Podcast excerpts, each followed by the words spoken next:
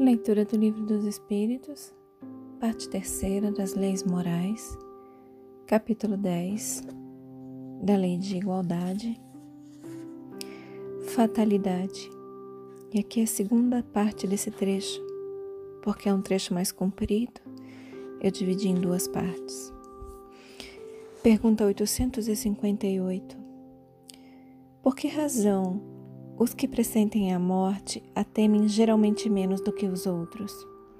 Resposta dos Espíritos: Quem teme a morte é o homem, não o espírito.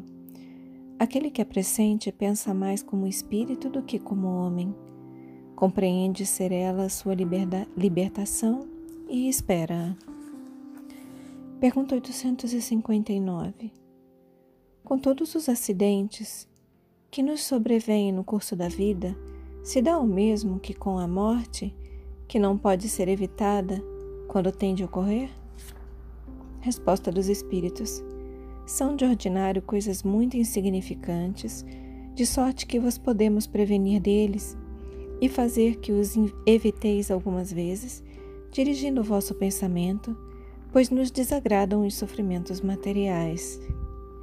Isso, porém, nenhuma importância tem na vida que escolhestes a fatalidade verdadeiramente só existe quanto ao momento em que deveis aparecer e desaparecer deste mundo.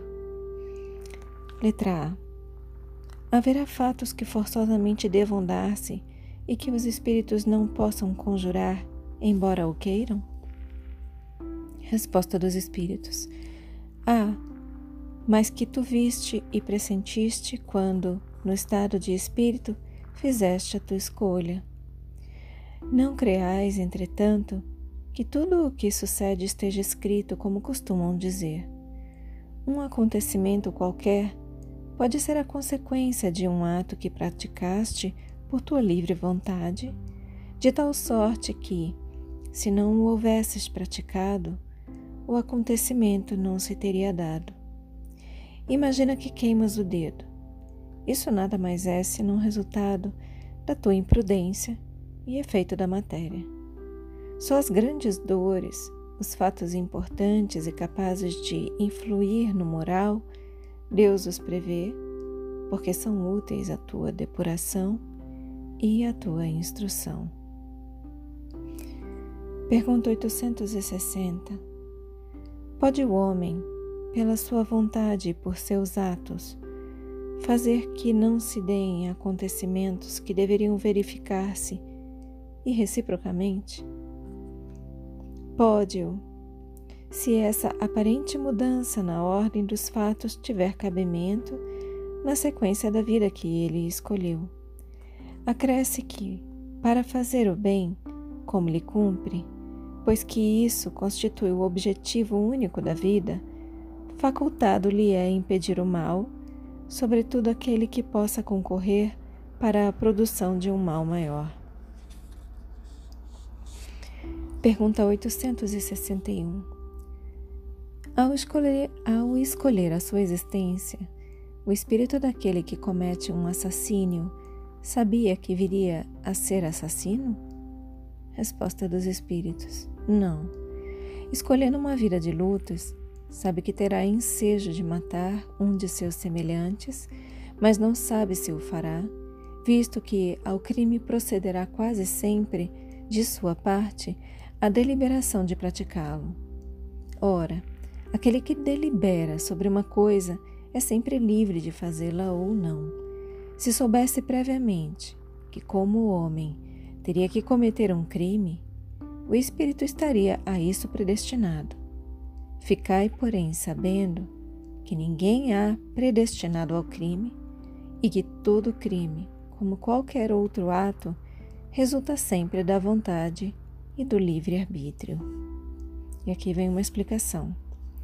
Ademais, sempre confundis duas coisas muito distintas: os sucessos materiais da vida e os atos da vida moral. A fatalidade, que algumas vezes há, só existe com relação àqueles sucessos materiais cuja causa reside fora de vós e que independem da vossa vontade. Quanto aos atos da vida moral, esses emanam sempre do próprio homem, que por conseguinte tem sempre a liberdade de escolher, no tocante, pois, a esses atos, nunca há fatalidade. Pergunta 862. Pessoas existem que nunca logram bom êxito em coisa alguma, que parecem perseguidas por um mau gênio em todos os seus empreendimentos. Não se pode chamar isso a isso fatalidade? Desculpa. Não se pode chamar a isso fatalidade? Resposta dos Espíritos: Será uma fatalidade se lhe quiseres dar esse nome, mas que decorre do gênero da existência escolhida. É que essas pessoas quiseram ser provadas por uma vida de decepções, a fim de exercitarem a paciência e a resignação. Entretanto, não creias seja absoluta essa fatalidade resulta muitas vezes do caminho falso que tais pessoas tomam em discordância com suas inteligências e aptidões. Grandes probabilidades têm de se afogar quem pretender atravessar o nado a rio, a nado um rio. Perdão. Grandes probabilidades têm de se afogar quem pretender atravessar a nado um rio sem saber nadar. O mesmo se dá relativamente à maioria dos acontecimentos da vida. Quase sempre obteria o homem bom êxito se só tentasse o que estivesse em relação com as suas faculdades. O que o perde são o seu amor próprio e a sua ambição, que o desviam da senda que lhe é própria e o fazem considerar vocação o que não passa de desejo de satisfazer certas paixões. Fracassa por sua culpa, mas em vez de culpar-se a si mesmo, prefere queixar-se da sua estrela. Um, por exemplo, que seria bom operário e ganharia honestamente a vida, mete-se a ser mau poeta e morre de fome. Para todos haveria lugar no mundo desde que cada um soubesse colocar-se no lugar que lhe compete. Essa resposta é espetacular. Eu vou ler de novo a pergunta e resposta. Isso aqui é, é um alento para todo mundo que não consegue bem suceder e que acha que não está pensando positivo o suficiente, né? Então vamos lá, pergunta 862. Pessoas existem que nunca logram bom êxito em coisa alguma, que parecem perseguidas por um mau gênio em todos os seus empreendimentos. Não se pode chamar a isso fatalidade? Resposta dos Espíritos: Será uma fatalidade se lhe quiseres dar esse nome, mas que decorre do gênero da existência escolhida. É que essas pessoas quiseram ser provadas por uma vida de decepções, a fim de exercitarem a paciência e a resignação. Entretanto, não creia seja absoluta essa fatalidade. Resulta muitas vezes do caminho falso que tais pessoas tomam em discordância com suas inteligências e aptidões. Grandes probabilidades tem de se afogar quem pretender atravessar a nado um rio sem saber nadar. O mesmo se dá relativamente à maioria dos acontecimentos da vida, quase sempre obtaria o mesmo se dá relativamente à maioria dos acontecimentos da vida. Quase sempre obteria o homem bom êxito se só tentasse o que estivesse em relação com as suas faculdades. O que o perde são o seu amor próprio e a sua ambição, que o desviam da senda que lhe é própria e o fazem considerar vocação, o que não passa de desejo de satisfazer a certas paixões novamente. Quase sempre o, o quase sempre obteria o homem bom êxito se só tentasse o que estivesse em relação com as suas faculdades. O que o perde são o seu amor próprio e a sua ambição, que o desviam da senda que lhe é própria e o fazem considerar vocação ou que não passa de desejo de satisfazer certas paixões. Fracassa por sua culpa mas em vez de culpar-se a si mesmo, prefere queixar-se da sua estrela. Um, por exemplo, que seria bom operário e ganharia honestamente a vida, mete-se a ser mau poeta e morre de fome. Para todos haveria lugar no mundo, desde que cada um soubesse colocar-se no lugar que lhe compete. Pergunta 863.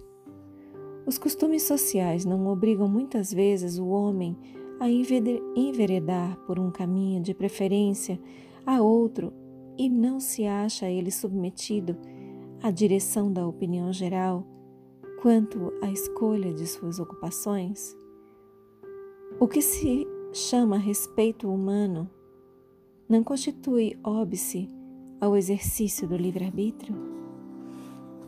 Novamente, pergunta 863.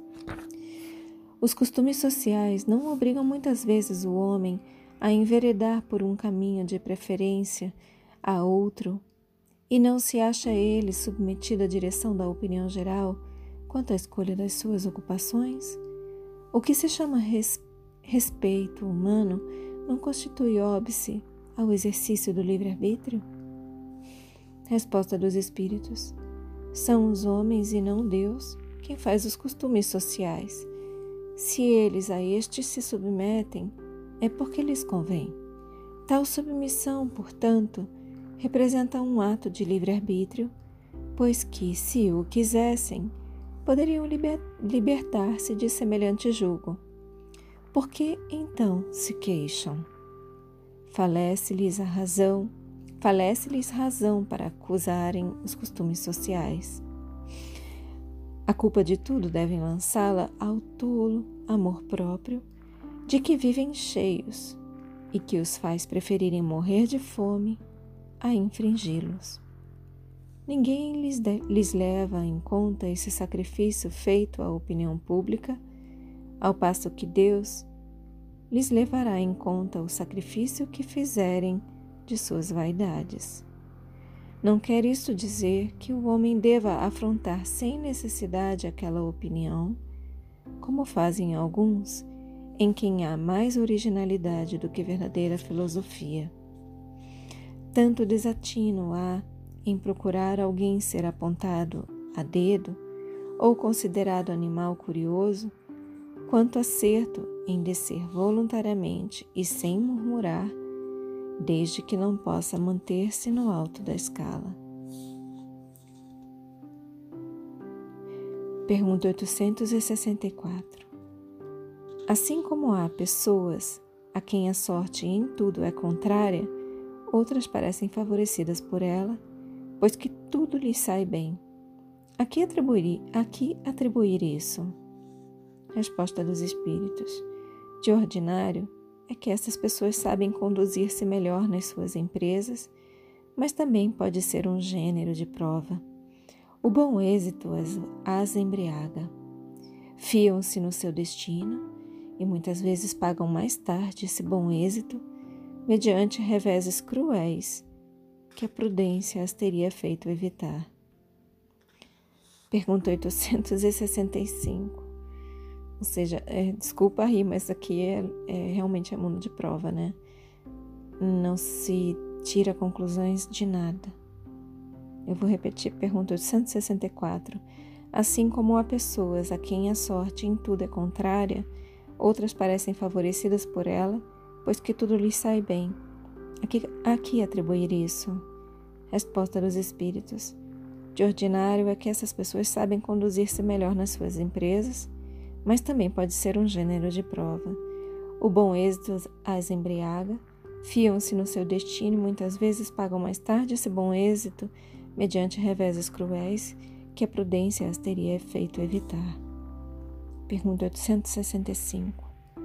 Como se explica que a boa sorte favoreça algumas pessoas em circunstâncias com as quais nada tem que ver a vontade nem a inteligência? No jogo, por exemplo. Resposta dos espíritos. Alguns espíritos hão escolhido previamente certas espécies de prazer. A fortuna que os favorece é uma tentação. Aquele que, como homem, ganha, perde como espírito. É uma prova para o seu orgulho e para a sua cupidez. Pergunta 866. Então, a fatalidade que parece presidir os destinos materiais de nossa vida também é resultante do nosso livre-arbítrio? Resposta dos Espíritos: Tu mesmo escolheste a tua prova. Quanto mais rude ela for, e melhor a a suportares, tanto mais te elevarás. Os que passam a vida na abundância e na aventura humana são espíritos pusilânimes que permanecem estacionários. Assim, o número dos desafortunados é muito superior ao dos infelizes deste mundo. Perdão, eu vou reler. Pergunta e resposta. Pergunta 866. Então a fatalidade que parece presidir aos, desti aos destinos materiais de nossa vida também é resultante do nosso livre-arbítrio? Resposta dos Espíritos. Tu mesmo escolheste a tua prova. Quanto mais rude ela for, e melhor a suportares, tanto mais te elevarás. Os que passam a vida na abundância e na ventura humana são espíritos pusilânimes que permanecem estacionários. Assim, o número dos desafortunados é muito superior ao dos felizes deste mundo, atento que os espíritos, na sua maioria, procuram as provas que lhes sejam mais proveitosas. Eles veem perfeitamente bem a futilidade das vossas grandezas e gozos. Acresce que a mais ditosa existência é sempre agitada, sempre perturbada, quando mais não seja pela ausência da dor. Pergunta 867. De onde vem a expressão nascer sob uma boa estrela? Resposta dos Espíritos. Antiga superstição que, pretend, que prendia às estrelas os destinos dos homens. A alegoria que algumas pessoas fazem a tolice de tomar ao pé da letra. Novamente, antiga superstição que prendia às estrelas os destinos dos homens a alegoria que algumas pessoas fazem a tolice de tomar ao pé da letra. Feche os olhos. Permite que todas essas palavras se aprofundem em vocês. Assume a intenção de contemplar por mais algum tempo sobre essas palavras. Expressa gratidão aos seus guias, mentores, protetores e anjo guardião. Expressa gratidão a Deus Agradeça a si mesmo pela continuidade na leitura. E eu também agradeço a vocês pela oportunidade. Boa noite. Namastê.